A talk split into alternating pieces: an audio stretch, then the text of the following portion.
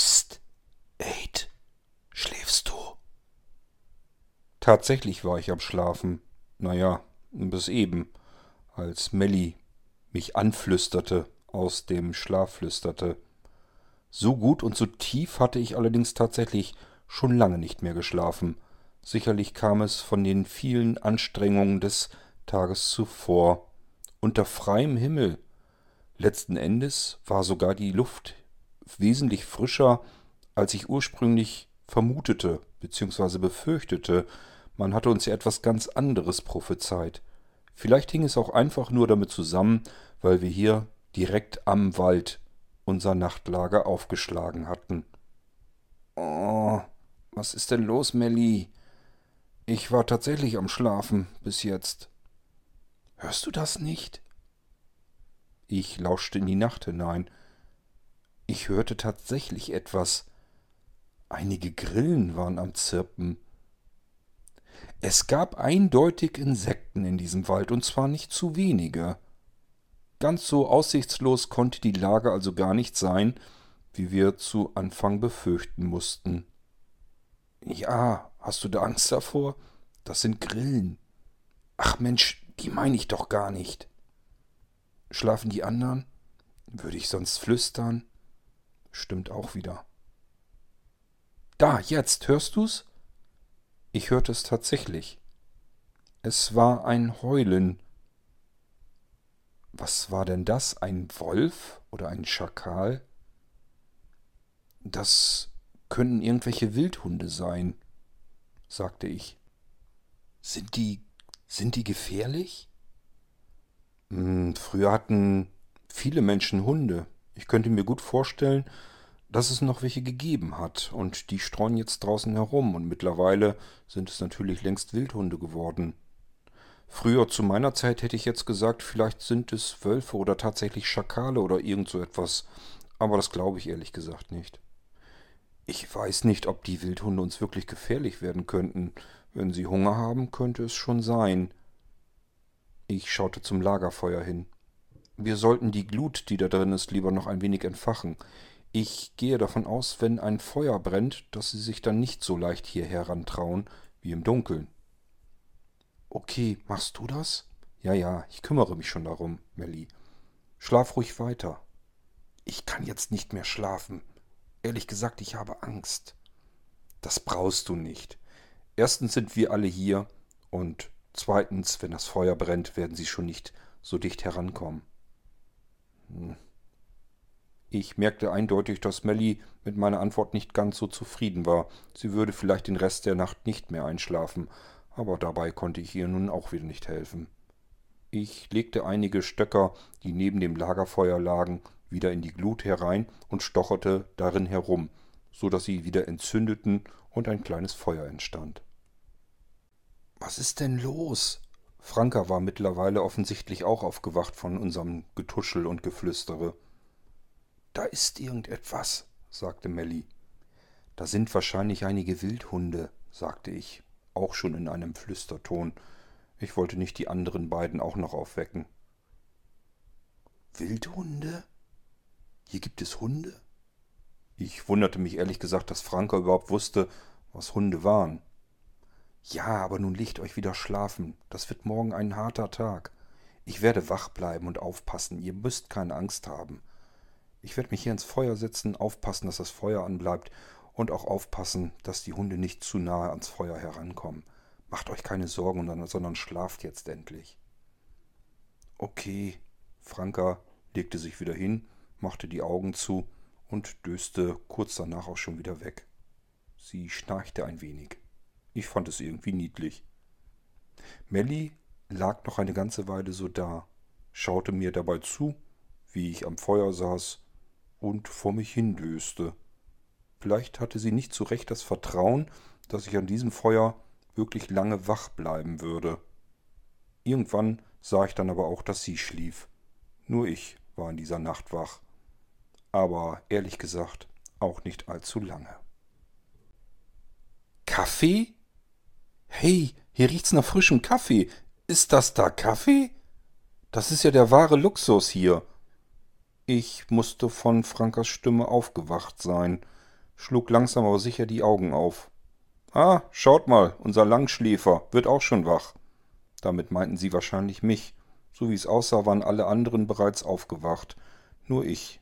Ich lag noch da, neben dem Feuer, auf das ich eigentlich aufpassen wollte. Es brannte allerdings, also hatte ich wohl aufgepasst. Nein, du brauchst da gar nicht so reinzugucken. Als ich es anmachte, musste ich es neu anzünden. Du Aufpasser, du. Aha, Erik hatte also das Feuer angezündet. Es war also nicht mein Verdienst, dass wir hier offensichtlich frisch gebrühten Kaffee hatten. Ich setzte mich auf und schaute nun auch zum Feuer und bewunderte das kleine Wasserkesselchen auf dem Feuer. Wir haben ernsthaft Kaffee? Erik grinste mich an. Ja, glaubst du denn, dass ich ohne meine morgendliche Tasse Kaffee auskommen werde? Natürlich haben wir Kaffee. Davon habe ich reichlich deponiert. Und Wasser haben wir sowieso jede Menge. Solange wir uns hier in der Nähe aufhalten, des Waldes, kann uns nichts passieren und wir können unseren Morgenkaffee genießen. Wahnsinn, sagte ich nur und strich mir mit der Hand durch meine Haare, die über die Nacht hindurch natürlich ziemlich zerzaust waren. Franka stieß mir in die Seite und ich bemerkte erst kurz danach, mit was sie mich in die Seite stieß. Hier, nimm die, sagte sie zu mir. Franka hatte tatsächlich an eine Bürste gedacht. Ihr kleines Handtäschchen verbarg doch so einige Sachen, an die ich nicht gedacht hatte. Hey cool, danke, sagte ich nur und striegelte mir mit der Bürste durchs Haar. Das ist ja echt der pure Luxus, den wir hier haben. Findet ihr nicht auch? Vorsichtig fasste Franka bei Antonio auf die verletzte Schulter.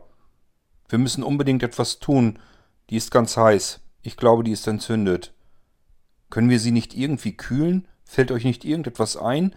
Können wir sie vielleicht mit Wasser kühlen? Nein, das wird nicht reichen, das bringt nichts. Aber ich dachte wahrscheinlich zeitgleich über dasselbe nach wie Erik. Das Kühlaggregat, oder? Ja, genau, das dachte ich eben auch, sagte ich zu Erik. Hm. Es ist zwar natürlich jetzt nicht auf voller Leistung, aber immerhin es kühlt. Wir könnten mal schauen, was wir damit tun können. Wir haben ja noch Lebensmittel, die sicherlich immer noch gefroren sind. Vielleicht können wir damit die Schulter ein wenig herunterkühlen, die Entzündung kühlen. Okay, dann ist doch eigentlich unser Tagesplan schon gesichert. Wir machen uns nach einem deftigen Frühstück auf den Weg zu unserem kleinen Kühlschrank, den Erik gebaut hat. Ich habe das Ding bis heute hin ja auch noch nicht gesehen. Erik verteilte den Kaffee auf fünf große Blechtassen. Das können wir gerne tun. Dann kann ich euch wenigstens mal zeigen, wie wir stehen, wie unsere Situation ist, was die Lebensmittel- und Trinkwasserversorgung betrifft. Ihr werdet, glaube ich, staunen, was ich da alles zusammengetragen habe. Ich bin schon ganz gespannt, sagte ich. Wir haben also Frühstück? meinte Franka nun. Ähm.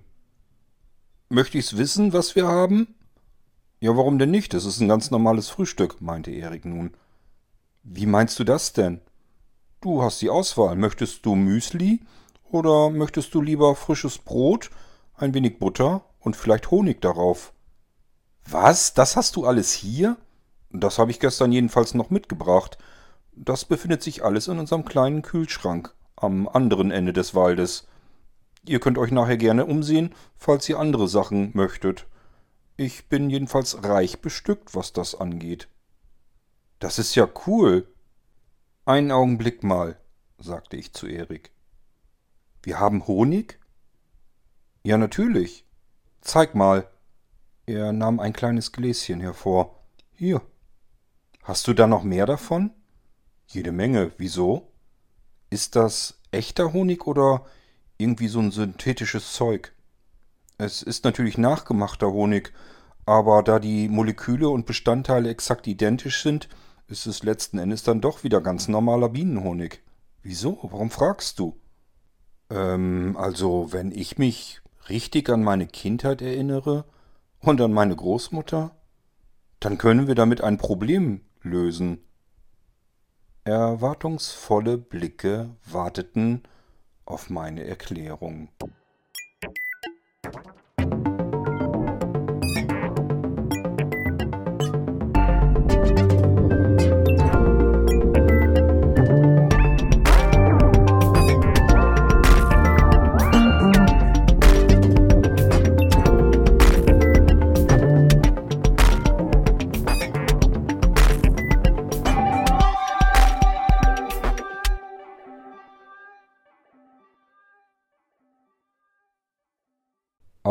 Auf der untersten Ebene, die Ebene, in der Erik sein altes Quartier hatte, aus dem wir eben kamen, gab es einen langen Gang, den wir nun entlang schritten.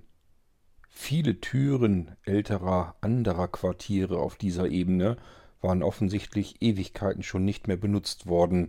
Staub machte sich breit, davor sowie auch direkt an den Türen. Im Vorbeigehen machte ich mir Gedanken, wer hier wohl früher einmal gewohnt hatte. Ich versuchte bei Erik Auskunft einzuholen. Du, Erik? Was ist denn? Sag mal, wer hat hier früher drin gewohnt? Haben diese Quartiere alle diese komischen Terminals eingebaut? Nein, natürlich nicht. Aber ich sag dir, das Terminal ist unterirdisch und nimmt eine gehörige Portion an Platz weg. Die Quartiere hier unten sind einfach ganz anders zurechtgeschnitten. Sie sind nicht so wie die Standardquartiere, die ihr kennt. Also haben hier ganz normale Bewohner gewohnt von Resum City oder wie? Keine weiteren Administratoren? Na, für die Wartung draußen der Emitter brauchst du nur einen Administrator pro Sektor. Weitere Administratoren gab's hier nicht. Aber früher konnte sich jede einzelne Kuppel der Erde selbst versorgen. Wie? Und das ist jetzt nicht mehr der Fall? Nein, wir werden extern mit Lebensmitteln und allem anderen, was die Kuppel braucht, beziehungsweise deren Bewohner. Naja, wir werden eben unterirdisch versorgt. Und wo kommt das alles her? Das kann ich dir nicht sagen. Ich denke mal, das weiß niemand, der hier unter der Kuppel lebt. Das wissen nur unsere Freunde. Hm. Ich dachte noch eine ganze Weile darüber nach. Wir kamen an fünf Stufen an, die vom letzten unteren Gang nun ganz zur Straße runterführten die wir hinabstiegen. Wieder einmal war Franka vorangegangen, das tat sie in letzter Zeit des Öfteren. Sie ging immer vorne voran als Erste, obwohl sie den Weg nicht kannte, so wie jetzt in diesem Moment auch wieder. Erik musste sie ein wenig leiten. Franka, da vorne musst du gleich links um die Ecke. Alles klar, sagte sie nur von vorne. Hm, ich glaube, wir müssen uns auch langsam ein wenig beeilen, meinte Erik nun. Melly, die vor mir, jedoch hinter Erik ging, schaute sich nun um. Unweigerlich musste ich mich ebenfalls umsehen. Hatte sie irgendetwas entdeckt? Ich sehe noch gar keine Secure-Bots, sagte sie dann. Und ich sah sie allerdings auch nicht. Jetzt blickte auch Erik sich wohl um. Ja, ich wundere mich auch. Ich hätte damit gerechnet, dass sie längst hier sind. Aber sie werden mit Sicherheit gleich kommen. Da könnt ihr euch ganz sicher sein. Wir müssen uns vielleicht ein wenig beeilen. Kommt. Wir gingen einen Schritt schneller. Links um die Ecke des Hauses herum, wo Franka kurz zuvor, wenige einzelne Sekunden, verschwunden war. In dem Augenblick, als wir um die Hausecke abbiegen wollten, hörte ich es hinter mir. Eine Stimme, sie war ziemlich beeindruckt offensichtlich, und ich wusste natürlich, wem diese Stimme gehörte, denn die ganze Zeit ging Antonio hinter mir her und nun hörte ich ihn nur noch ausrufen Oh Scheiße. In dem Moment drehte sich Erik um und auch Melly. Dann ich. Im Gegensatz zu Antonio hätten wir noch nicht einmal zwei Schimpfwörter herausbekommen können. Wir standen nur da, hatten die Münder offen und starrten nach oben gen Himmel, Richtung Zentrum von Rhythm City. Wir konnten es kaum glauben, es sah aus wie eine gigantische, riesengroße, wimmelnde Wolke.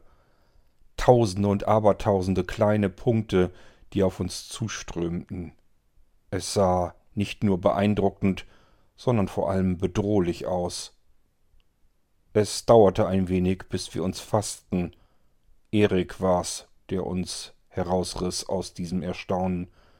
Wir müssen zusehen, dass wir hinter den Hausblock kommen. Am besten wäre es, wenn sie uns gar nicht erst bemerken würden. Ich gehe zwar davon aus, dass sie jetzt erstmal durch das Loch in der Kuppel sehr stark abgelenkt sind, aber nichtsdestotrotz, wir sollten hier jetzt nicht stehen bleiben. Lass uns zusehen, dass wir hinter das Haus kommen. Wir drehten uns wieder um und liefen nun die komplette Seite des Hausblocks entlang zur nächsten Hausecke. Grob geschätzt würde ich sagen, dass es vielleicht 15 Sekunden waren, wir hatten in dieser Zeit etwa die Hälfte des Wohnblocks durchlaufen erreicht. Melly schaute sich wieder um. Oh, ich glaube, Sie sind jetzt da. Gut, sagte Erik, dann hört auf zu rennen. Wir dürfen jetzt nicht mehr zu schnell laufen. Nicht, dass wir Sie doch noch auf uns aufmerksam machen. Ganz normal, schnell gehen und versucht euch nicht allzu sehr auffällig zu verhalten. Dennoch drehten wir uns immer wieder um. Das konnten wir uns einfach nicht verkneifen. Diese Mengen an Securebots, die dort an dem Loch, das mittlerweile auch gut sichtbar war, aufschlugen, waren einfach ein absoluter Irrsinn. Ich sah die Ränder des Loches, wie sie am Glühen waren, und hatte solch ein Loch natürlich auch noch nie gesehen. Ist das normal, Erik, dass die Ränder des Loches, naja, dass sie so leuchten? Ja, an den Kanten bricht sozusagen die Energie auseinander, und das ist dann das, was du als Glühen oder als Leuchten wahrnimmst. Ich sagte ja, die Ränder des Loches sind extrem gefährlich. Liebe Leute, denkt dran, das ist lebensgefährlich. Wir müssen auf der einen Seite alle so schnell wie möglich durch dieses Loch hindurchspringen und auf der anderen Seite dürfen wir auf keinen Fall die Ränder des Loches berühren. Ich erklärte euch das ja schon, aber denkt auch wirklich daran, wenn wir gleich versuchen, durch das zweite Loch hindurchzukommen. Ich vergesse ja so einiges, aber das habe ich mir zumindest sehr gut gemerkt, sagte Melly nun. Sie schaute dabei wieder nach hinten. Schaut mal, die, die Dinger fliegen ja sogar raus. Wir schauten ebenfalls in die Richtung. Tatsächlich, einige Securebots rauschten durch das erste offene Loch hindurch, nach draußen, außerhalb der Kuppel. Ich dachte, sie können da draußen gar nichts anfangen. Hm, sie werden wahrscheinlich alles versuchen. Sie können halt nicht vernünftig zielen, schon gar nicht treffen. Aber das ist auch alles. Versuchen werden sie es wahrscheinlich trotzdem. Hey, wo bleibt ihr denn? Sitzt ihr da bei Kaffee und Kuchen? Franka war's. Sie war aus einiger Entfernung zu sehen und zu hören. Sie stand bei der zweiten Hausecke, um die wir auch noch herum mussten. Und Franka hatte natürlich völlig recht, wir waren hier am Trödeln, dabei hatten wir gar keine Zeit. Stimmt, sie hat vollkommen recht, sagte Erik nun. Lasst uns ein bisschen beeilen. Wie gesagt, nicht laufen, aber schnell gehen. Als wir bei der zweiten Hausecke und somit auch bei Franka ankamen, mussten wir uns noch einen kleinen Rüffel einholen. Ich dachte schon, ihr kommt überhaupt nicht mehr. Ich dachte echt schon, ich müsste allein durch das Loch durch. Ja, du hast ja vollkommen recht, sagte ich nun.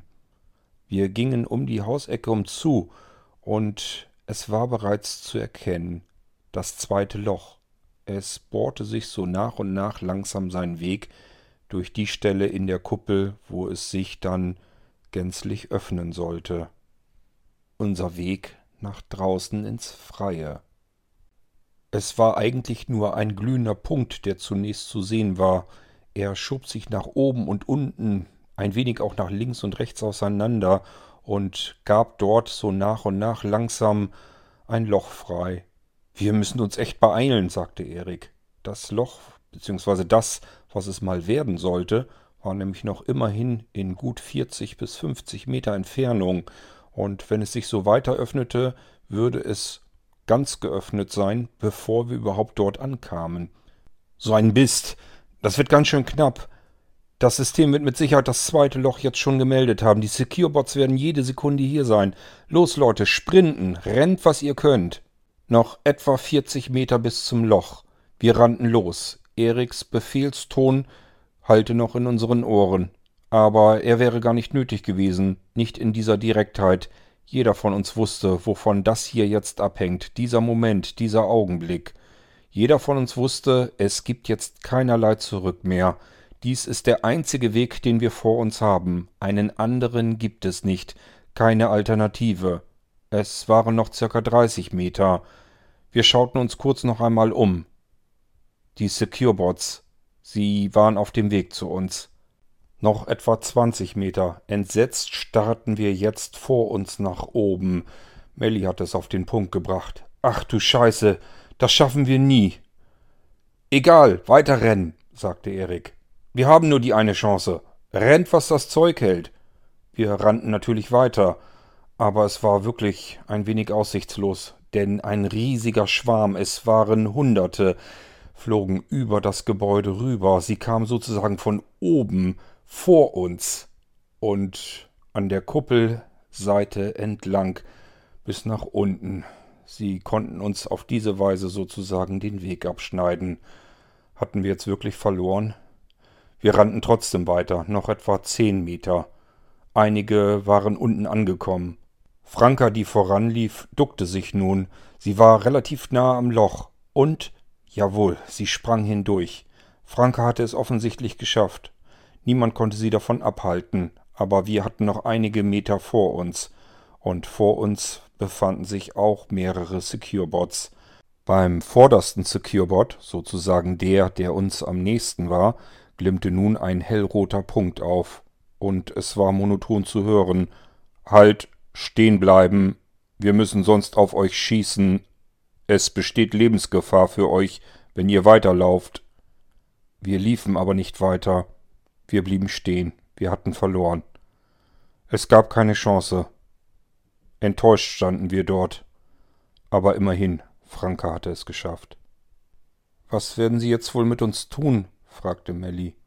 Das ist doch jetzt vollkommen egal, sagte Antonio. Und Erik fluchte vor sich hin, allerdings so leise, dass ich nicht verstand, was er fluchte. Dann gab es jedoch einen gewaltigen Knall, irgendetwas schepperte, und zwar genau gegen den Securebot, der vor uns sich aufgetan hatte, der mit dem hellroten Punkt, und dieser Punkt verglimmte nun, und dieser Securebot flog sozusagen mindestens einen lockeren Meter zur Seite. Irgendetwas schien ihn getroffen zu haben, aber was war es? Es fiel etwas herunter, landete vor uns, vor unseren Füßen. Es war ein Stein, ein kleiner Felsbrocken. Los, ihr blöden Blecheimer, jetzt zeig mal, was ihr drauf habt. Es war Franka. Ja, meine Güte, war sie denn verrückt geworden? Sie guckte sozusagen durch das Loch, nach innen, in die Kuppel wieder hindurch. Sie war nicht einfach abgehauen. Sie hatte sich offensichtlich draußen den nächstbesten Felsbrocken, einen größeren Stein genommen und hatte ihn gezielt gegen den Securebot geworfen. Das reichte offensichtlich so aus, um das Ding außer Gefecht zu setzen. Wir standen zunächst ganz kurz erstarrt da. Dann ruckte Erik. Los, jetzt, unsere Chance. Wir sprinteten los, es waren ja nur noch die letzten wenigen Meter. Wir duckten uns unter den anderen Securebots unterdurch. Diese schienen gar nicht recht zu wissen, was sie nun tun sollten. Sollten sie Franka nach draußen verfolgen, obwohl sie wussten, dass sie draußen weniger Chancen hätten, oder sollten sie uns versuchen, daran zu hindern, ebenfalls durch das Loch hindurch zu rennen? Diese kurze Pause reichte bereits aus. Wir kamen am Loch an. Erik rannte als erstes hindurch. Dann Melli. Schließlich ich und hinter mir war die ganze Zeit Antonio. Auch er sprang durch das Loch hindurch. Wir waren im Freien. Wir waren draußen. Wir hatten es geschafft. Verrückt. Eben noch hatten wir verloren, alles war aussichtslos, und nun begrüßte uns die Sonne. Der Temperaturunterschied war enorm, uns schlug eine richtige heiße Luft ins Gesicht. Los, wir müssen weiterrennen. Wir dürfen auf gar keinen Fall hier stehen bleiben. Ihr habt ja eben selbst gesehen. Teilweise kommen sie dann doch noch raus. Rennt einfach hier in diese Richtung, immer am Kuppelrand entlang. Aber bewegt euch immer wieder ein wenig weg vom Kuppelrand und wieder zu ihm hin, so als wenn ihr zickzack laufen wolltet. Denkt dran, ihre Zielerfassung funktioniert hier draußen nicht vernünftig. Sie werden euch nicht treffen, aber ihr müsst immer hin und her laufen. Wir rannten alle los, in die Richtung, in die Erik zuvor gezeigt hatte, während er selbst stehen blieb. Ich blickte mich kurz zu ihm um, während ich nach vorne weiterlief. Kommst du nicht, Erik? Was ist los?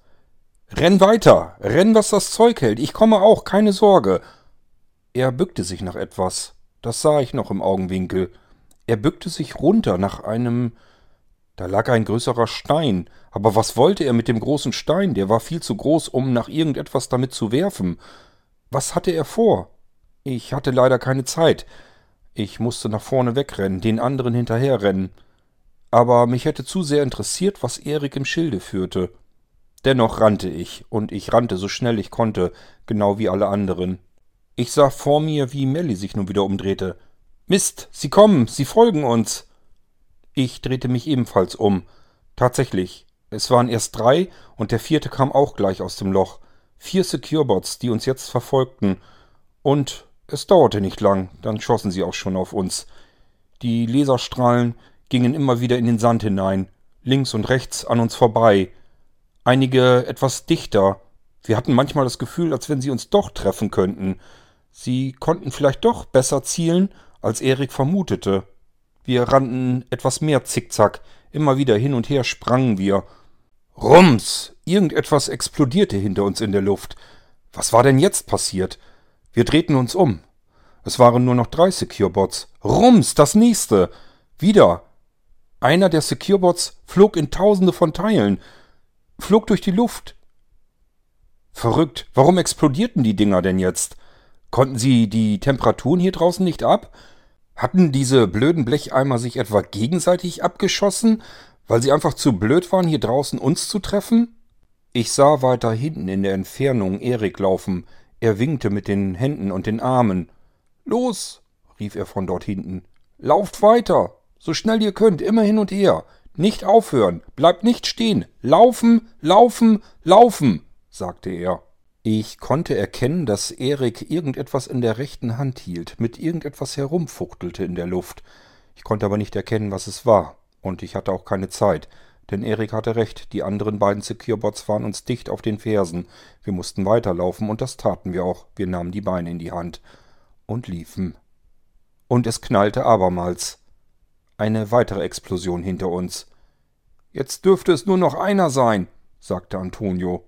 Wir rannten weiter, diesmal blickten wir uns nicht herum. Ganz voran lief immer noch Franka, dann folgte Melli und schließlich Antonio und ich. Wir sprangen immer wieder von links nach rechts. Wäre es nicht so eine ernste Situation gewesen, hätte es fast ein wenig lustig ausgesehen, wie wir da von links nach rechts immer wieder herumsprangen, einfach um den eventuellen Schüssen auf uns ausweichen zu können von vornherein. Was dann passierte, passierte wahrscheinlich nur innerhalb von zwei Sekunden. Alles ging extrem schnell. Zunächst war es ein Schatten, den ich wahrnahm, auf meiner linken Seite, der Schatten des Securebots, der unmittelbar über mir war. Aber scheinbar hatte er es gar nicht auf mich abgesehen, denn er flog über mich rüber und verfolgte Antonio. Und dann schoss dieser Securebot auf Antonio. Die sonst so vertraute Stimme unseres Freundes klang völlig unnatürlich, als sie einen markerschütternden Aufschrei in unseren Ohren erhallen ließ.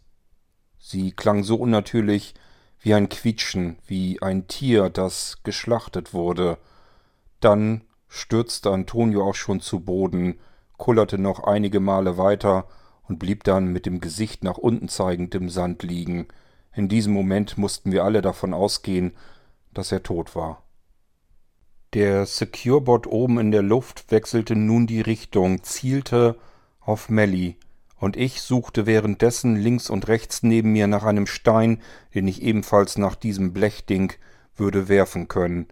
Aber das war gar nicht mehr nötig, denn in diesem Moment explodierte der vierte und letzte Securebot in der Luft.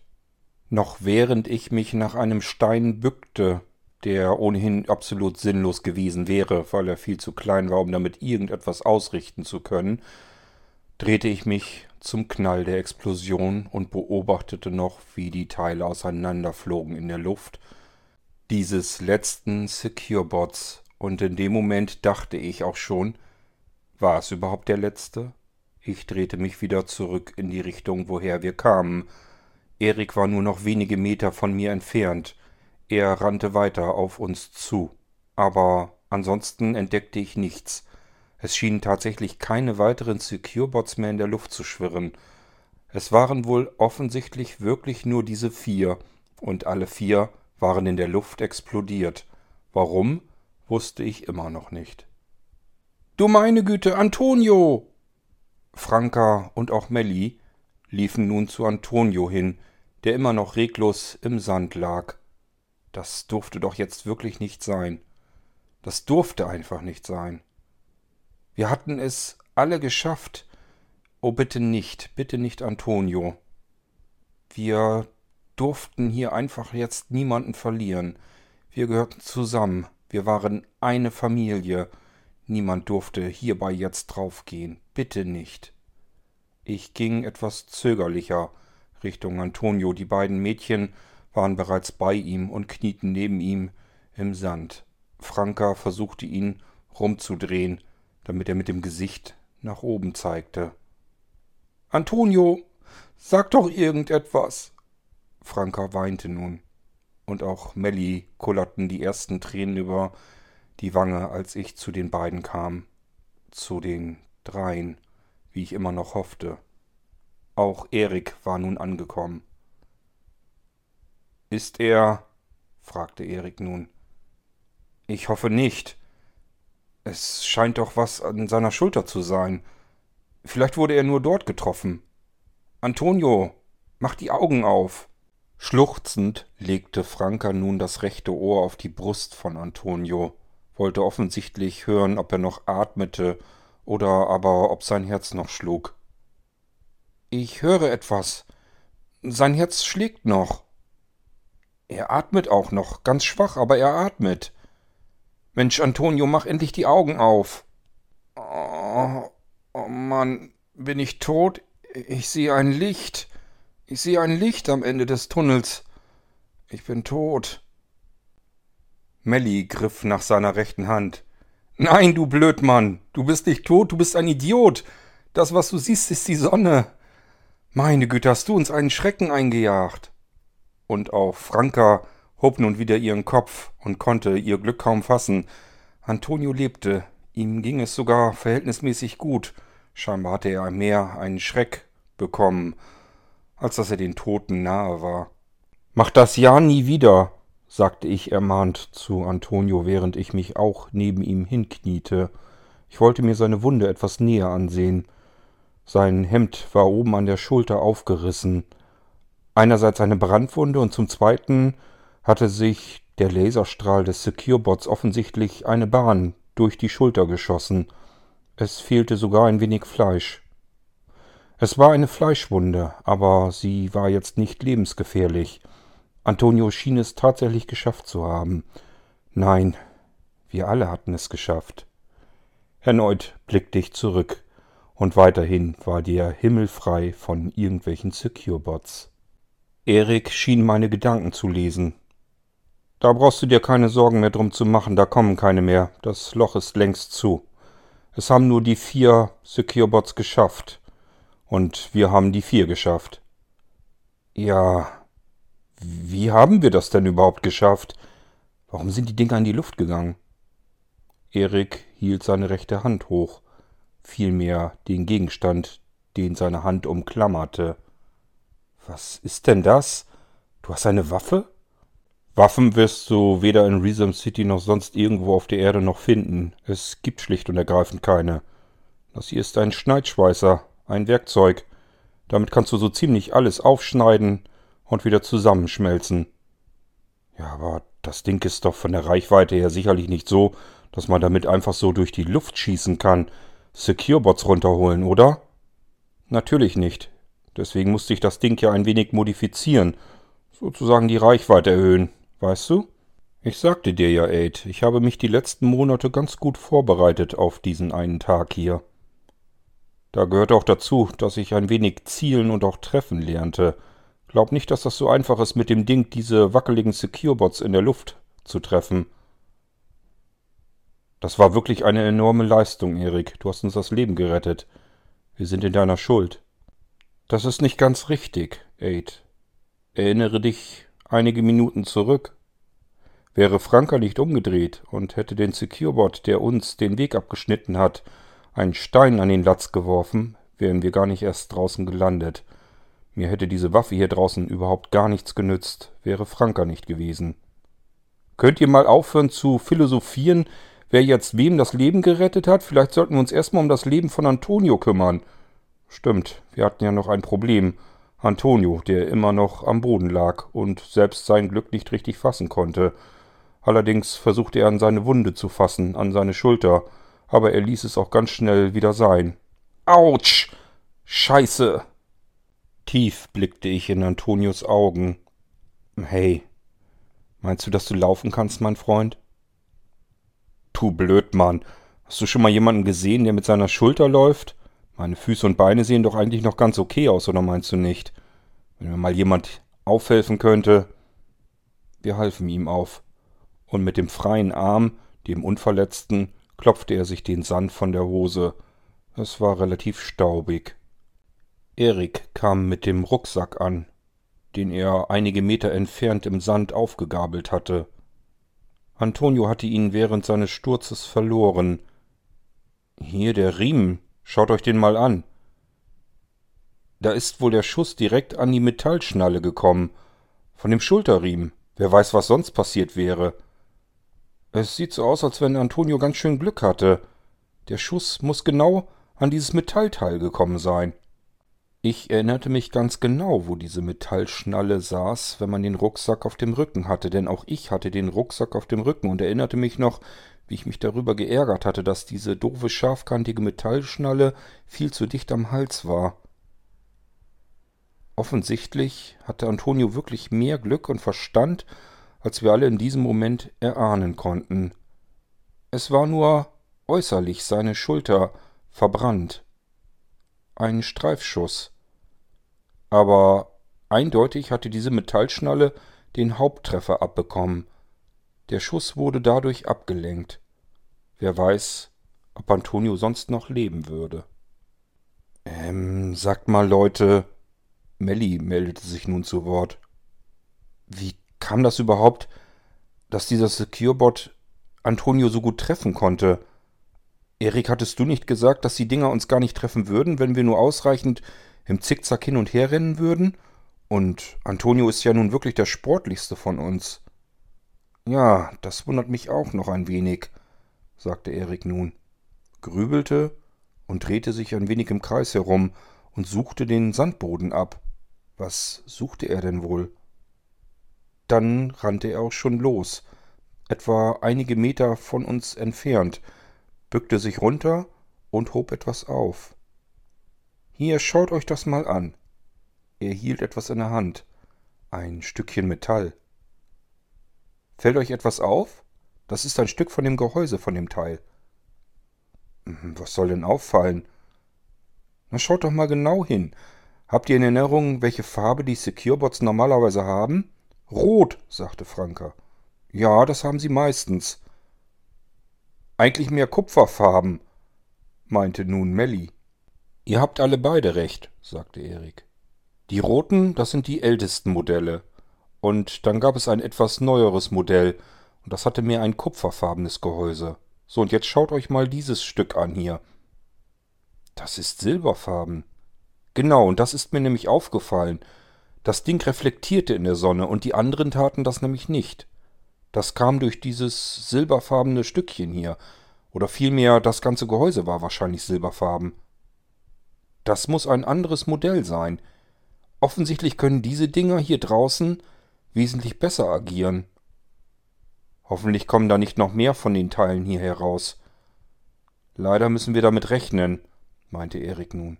Aber darüber können wir uns jetzt überhaupt keinen Kopf machen. Das müssen wir so hinnehmen, wie es kommt. Wir haben einen halben Tagesmarsch vor uns und wir werden sehr mit unseren Kräften haushalten müssen bei dieser Hitze. Wir haben nur sehr wenig Wasser dabei. Einen halben Tagesmarsch? fragte Melly nun.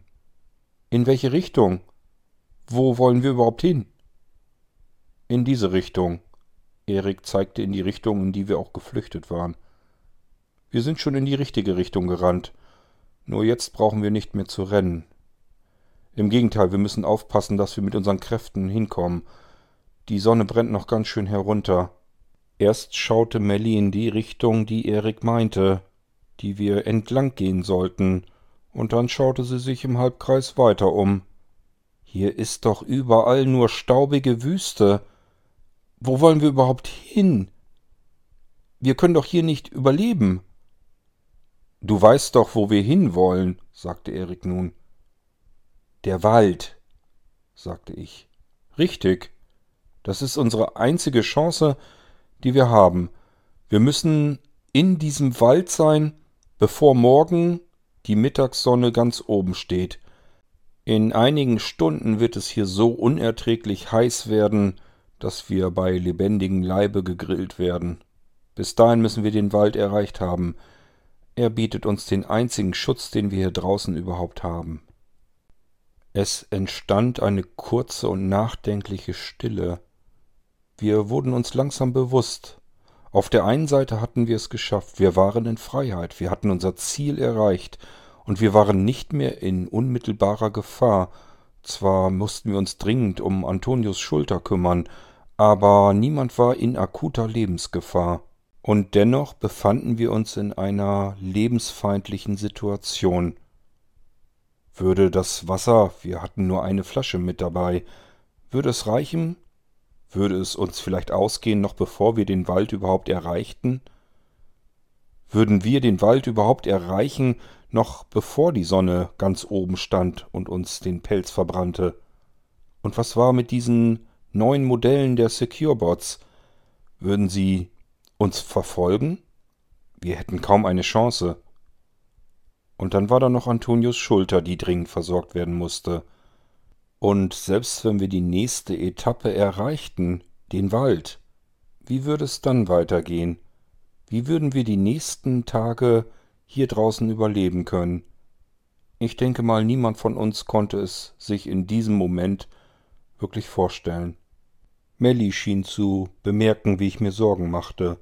Sie knuffte mir in die Seite. Hey, Aid, Komm her, das schaffen wir jetzt auch noch, oder? Genau, sagte Antonio. In die Richtung, Erik? Er zeigte mit dem Finger genau in die Richtung, in die wir gehen sollten. Erik nickte nur. Na dann mal los. Wir müssen uns auf den Weg machen, würde ich sagen. Antonio ging voraus. Franka und Melly folgten ihm, und auch Erik setzte sich in Bewegung. Ich ging als letztes und überlegte die ganze Zeit, was hatte ich da nur getan? Ich, ich war's, mein Plan. Ich hatte uns in diese Situation gebracht. Ich machte mir nun Vorwürfe, aber ich bewunderte auch den Mut meiner Freunde.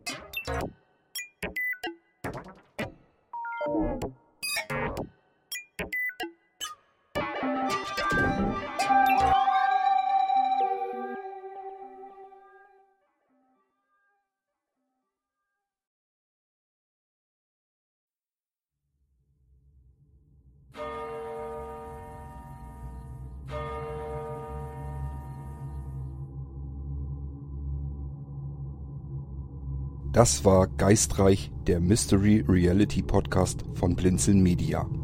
Wenn du uns kontaktieren möchtest, dann kannst du das sehr gerne tun per E-Mail an podcast.blinzeln.org oder aber über unser Kontaktformular auf www.blinzeln.org. Blinzeln schreibt man in unserem Fall immer mit einem D in der Mitte. Du kannst uns auch sehr gerne auf unseren Podcast Anrufbeantworter sprechen. Den erreichst du in Deutschland über die Telefonnummer 05165 439 461. Wenn du aus dem Ausland anrufst, dann ersetze einfach vorne die 0 gegen die 0049 für Deutschland. Wir bedanken uns für dein Zuhören und freuen uns schon darauf, wenn du auch beim nächsten Mal wieder mit dabei bist.